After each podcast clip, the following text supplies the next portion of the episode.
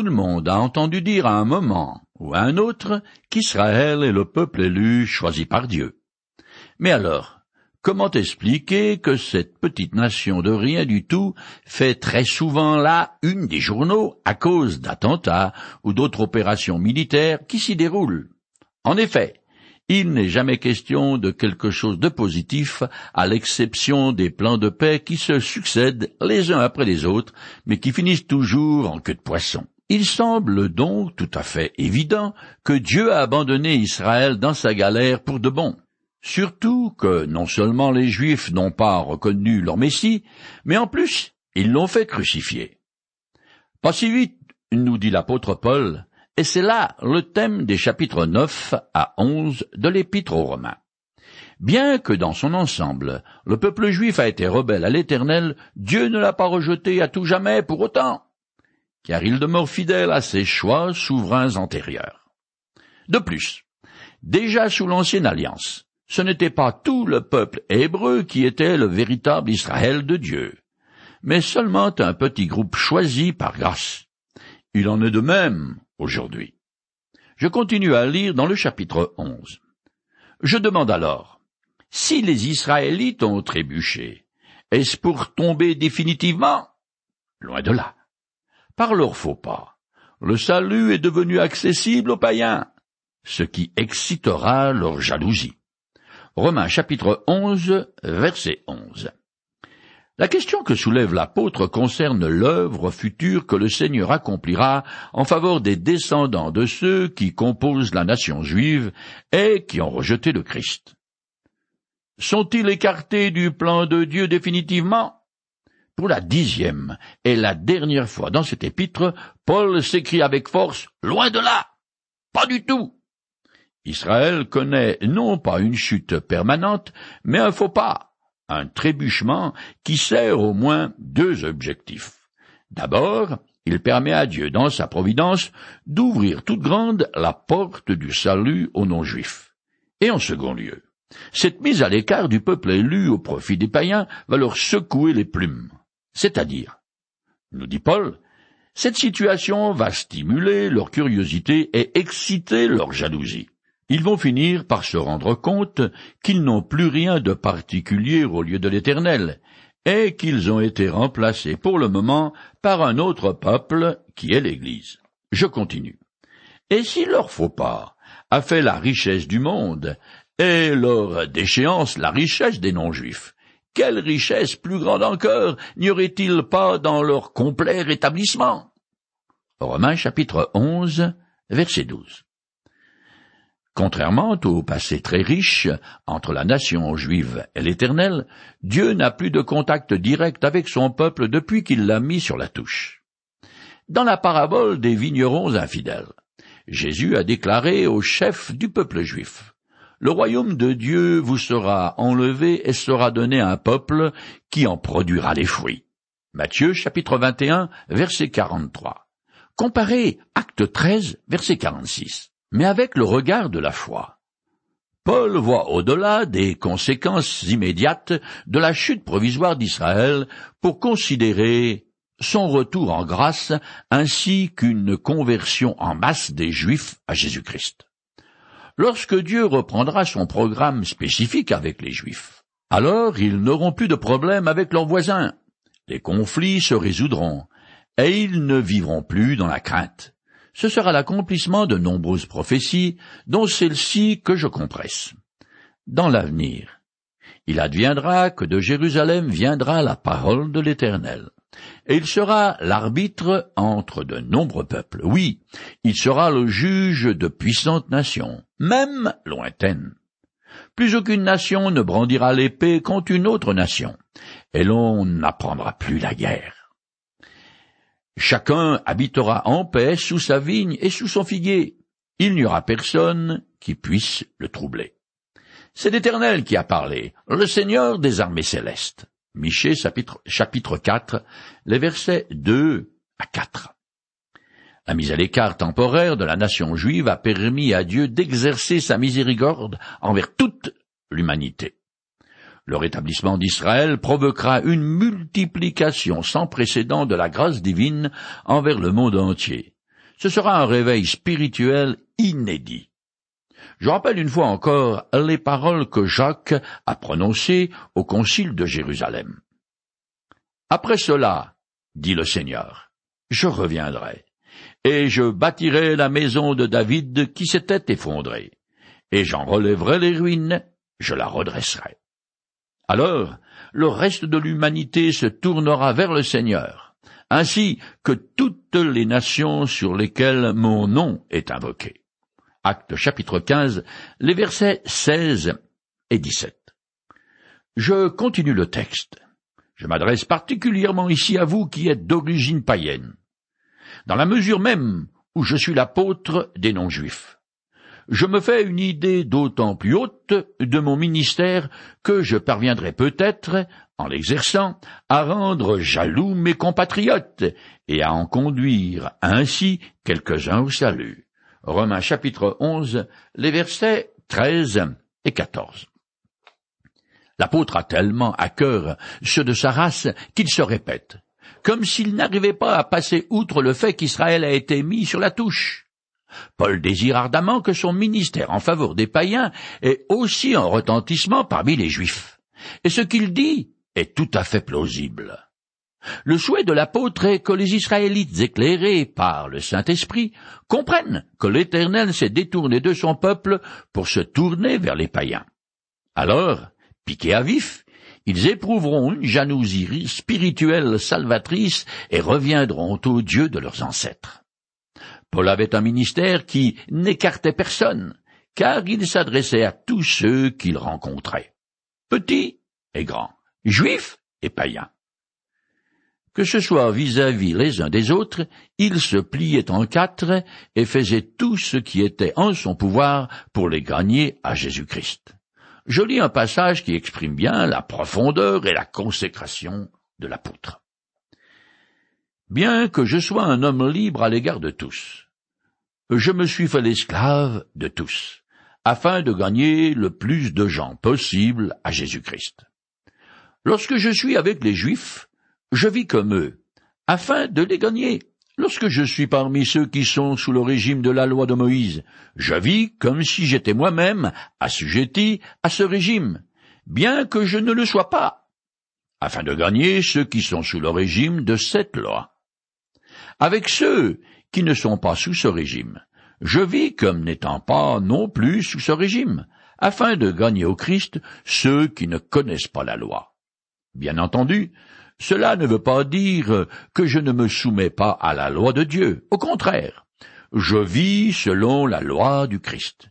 Dans mes relations avec les chrétiens mal affermis dans la foi, je vis comme l'un d'entre eux, afin de les gagner.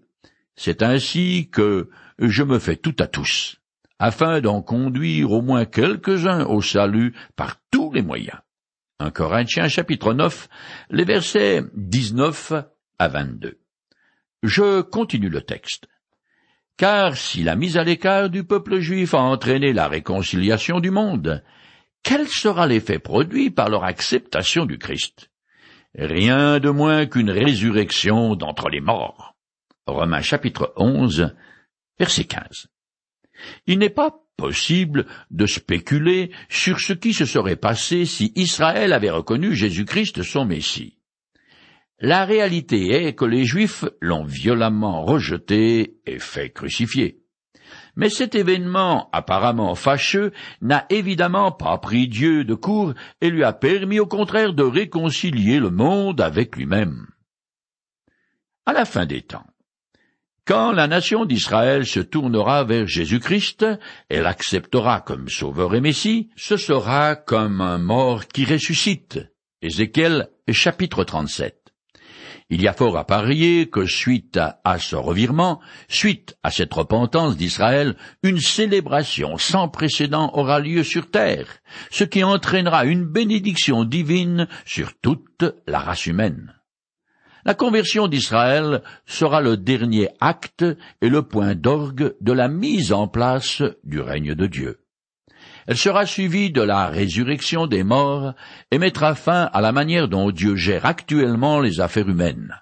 Matthieu chapitre 24, verset 14. Je continue. En effet, si les prémices du pain offert à Dieu sont consacrées, toute la pâte l'est aussi. Si la racine est consacrée, les branches le sont aussi. Romains chapitre 11, verset 16. Paul explique pourquoi Israël a encore un avenir et que sa résurrection spirituelle est certaine. L'Ancien Testament raconte qu'une fois les Hébreux installés en Palestine, chaque année, toutes les familles devraient présenter à l'Éternel un pain confectionné et cuit avec la première monture de l'année, c'est-à-dire la farine des premières céréales récoltées. Ces prémices, symboliquement offertes à Dieu, étaient saints, ce qui rendait toute la récolte sainte. Cette offrande signifie aussi que le peuple reconnaît que toute sa nourriture provient de Dieu. C'est un peu comme quand les croyants prient pour remercier le Seigneur avant de prendre un repas. C'est une marque de respect pour la nourriture, et aussi une expression de gratitude, de reconnaissance envers Dieu. Ce geste, qui n'a pas de valeur morale, d'une certaine manière sanctifie les aliments en les déclarant un don du Seigneur qui les a créés. En faisant cela, je reconnais humblement dépendre de Dieu pour ma survie. L'offrande du premier pain sanctifiait toute la moisson parce que la consécration d'une partie d'un objet le consacre tout entier à Dieu. Après l'analogie des prémices du pain, Paul utilise celle d'un arbre. Ce qui vient en premier donne ses caractéristiques à tout le reste. Ainsi, la petite graine contient le code génétique qui va déterminer à quoi ressemblera l'arbre, le tronc, les branches, les feuilles, les fleurs et le fruit. Mise en terre, la graine pousse d'abord des racines qui vont pourvoir à tous les besoins et toutes les parties de l'arbre. Les prémices du pain et les racines d'un arbre représentent les patriarches Abraham, Isaac et Jacob, qui sont à l'origine d'Israël. Alors que toute la nation est symbolisée par la pâte et les branches. Paul dit en substance que puisque l'Éternel a choisi les ancêtres d'Israël, toute la nation lui est consacrée, mise à part pour lui. La bénédiction de Dieu sur les patriarches repose sur le peuple même après que la masse est déchue. Un arbre peut avoir des branches stériles, mais ça ne l'empêche pas de porter encore du fruit. Dieu n'a pas rejeté son peuple à tout jamais, et son rejet présent n'est que temporaire. Je continue. Ainsi est-il d'Israël. Quelques branches ont été coupées, et toi qui, par ton origine païenne, étais comme un rameau d'olivier sauvage. Tu as été greffé à leur place.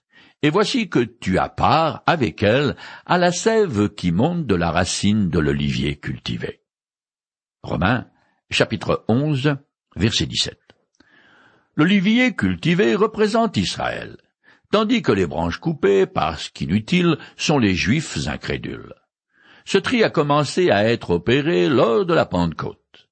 Les païens devenus croyants, représentés par les greffons sauvages, font maintenant partie du plan franc d'Olivier. Tout comme les racines tirent la sève du sol et la répartissent dans tout l'arbre, les païens participent dorénavant à la sève divine, à toutes les promesses que l'Éternel a faites aux racines, c'est-à-dire aux patriarches d'Israël, Abraham, Isaac, Jacob et David. Je continue. Ne te mets pas, pour autant, à mépriser les branches coupées. Et si tu es tenté par un tel orgueil, souviens-toi que ce n'est pas toi qui portes la racine, c'est elle qui te porte. Romains, chapitre 11, verset 8. Ce que nous appelons l'antisémitisme n'est pas nouveau, car il se manifeste déjà dans la société païenne du premier siècle. Paul veut prémunir les chrétiens convertis du paganisme contre toute pensée d'orgueil, car ils peuvent être tentés de mépriser les juifs incrédules rejetés par Dieu. Au contraire, les païens ont une grosse dette envers les juifs, car c'est grâce à eux que le salut s'est étendu à toutes les nations. C'est d'ailleurs aussi ce que dit Jésus à la femme samaritaine. Je le cite. Vous les Samaritains, vous adorez celui que vous ne connaissez pas. Nous, les descendants d'Israël, nous adorons ce que nous connaissons, car le salut vient du peuple juif. Jean chapitre 4 verset 22. Comme je l'ai dit, la racine de l'arbre est la source de vie et de nourriture de toutes les branches, les fleurs et les fruits. Tout ce que je possède en tant que croyant puise sa source dans le fait que l'Éternel a choisi les patriarches Abraham, Isaac et Jacob, et que Jésus-Christ est issu d'Israël. C'est aussi ce qui explique pourquoi, dans un chapitre précédent, Paul a dit qu'Abraham est le père de tous ceux qui croient, quelle que soit leur origine ethnique. Je continue le texte. Peut-être vas-tu dire, si les branches ont été coupées, c'est pour que je puisse être greffé. Bien. Mais elles ont été coupées à cause de leur incrédulité. Et toi, c'est à cause de ta foi que tu tiens. Ne sois donc pas orgueilleux. Sois plutôt sur tes gardes. Car si Dieu n'a pas épargné les branches naturelles, il ne t'épargnera pas non plus. Romains chapitre 11, les versets 19 à 21. Paul insiste lourdement dans sa mise en garde. Les chrétiens d'origine païenne ne doivent surtout pas adopter une attitude hautaine face aux juifs qui subissent le châtiment de Dieu car ils commettraient alors la même faute que ces derniers en pensant que leur situation résulte d'un quelconque mérite de leur part. Le premier effet que doit produire sur le croyant la vue du jugement de Dieu est une crainte respectueuse, car celui qui professe d'être sauvé, que par la foi reconnaît qu'il est un misérable pécheur et qu'il ne subsiste que par la grâce de Dieu. Or, celui qui s'élève au-dessus de ses frères abandonne la sécurité de la grâce. Si Dieu n'a pas épargné Israël, le peuple choisi, mais l'a jugé pour sa rébellion et mis de côté, il fera de même avec l'Église si elle se détourne de la vérité en Jésus-Christ. Or, c'est exactement ce qui arrive. L'immense majorité de la chrétienté a sombré dans l'apostasie. D'ailleurs, dans le livre de l'Apocalypse, Jésus lui-même prononce un jugement cinglant contre ce christianisme corrompu par l'argent et l'idolâtrie. Je cite le passage. Voici ce que dit celui qui s'appelle Amen, le témoin digne de foi et véridique, celui qui a présidé à toute la création de Dieu. Je connais ta conduite, et je sais que tu n'es ni froid ni bouillant. Mais puisque tu es tiède, je vais te vomir de ma bouche. Tu dis, je suis riche, j'ai amassé des trésors, je n'ai besoin de rien. Et tu ne te rends pas compte que tu es misérable et pitoyable, que tu es pauvre, aveugle et nu. Apocalypse chapitre 3, les versets 14 à 17. Je continue le texte. Considère donc à la fois la bonté et la sévérité de Dieu, sévérité à l'égard de ceux qui sont tombés, bonté à ton égard, aussi longtemps que tu t'attaches à cette bonté, sinon, toi aussi, tu seras retranché. Romains chapitre 11, verset 22. Paul s'adresse aux païens en tant que groupe ethnique, et non à des individus. S'ils rejettent l'évangile qui leur a été proclamé, ils seront traités avec la même sévérité qu'Israël l'a été. Ils seront punis et mis sur la touche eux aussi. Les gens acceptent assez facilement qu'on leur chatouille les oreilles en leur parlant d'un Dieu d'amour. Mais ils se rebiffent dès qu'il est question de ces jugements. Pourtant, qu'on les accepte ou pas, ces deux aspects sont aussi vrais l'un que l'autre. L'Éternel est un Dieu qui fait grâce à toute personne qui accepte Jésus comme son sauveur, mais aussi qui punit sévèrement tous ceux qui le rejettent. La doctrine de l'élection assure le croyant de son salut, mais elle laisse néanmoins subsister la responsabilité de l'homme à tous les degrés de la vie chrétienne. C'est une antinomie qu'on ne peut résoudre. Je continue. En ce qui concerne les Israélites, s'ils ne demeurent pas dans leur incrédulité, ils seront regreffés, car Dieu a le pouvoir de les greffer de nouveau. En effet, toi, tu as été coupé de l'olivier sauvage auquel tu appartenais par ta nature pour être greffé, contrairement à la nature, sur l'olivier cultivé. À combien plus forte raison, les branches qui proviennent de cet olivier seront-elles greffées sur lui? Romains chapitre 11, les versets 23 et 24. L'illustration que Paul utilise est contraire à la nature, car d'habitude, il greffe une branche d'olivier franc sur un plant sauvage, et pas l'inverse.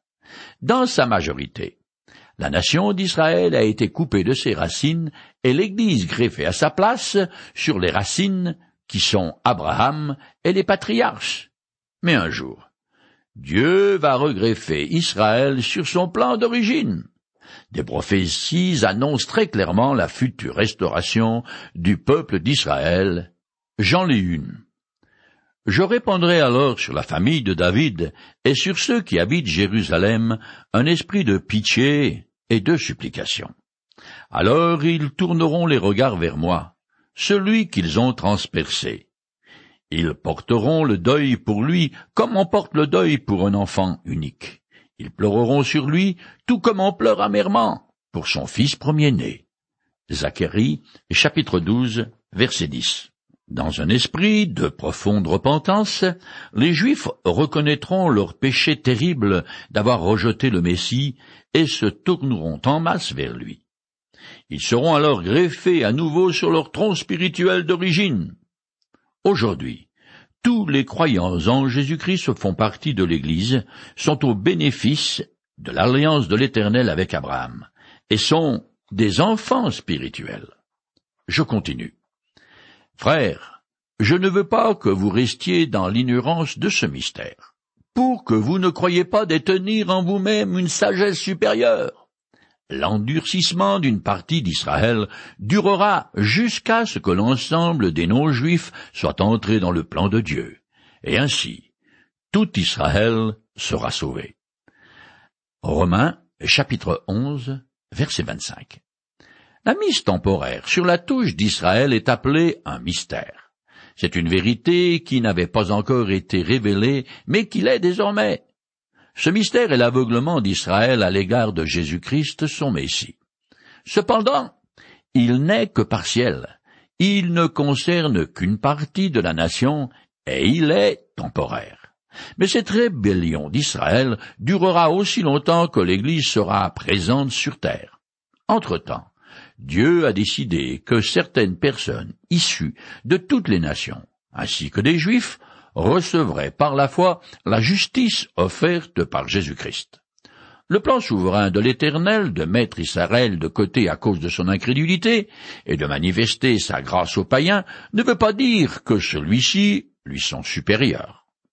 Je continue. Et ainsi, tout Israël sera sauvé.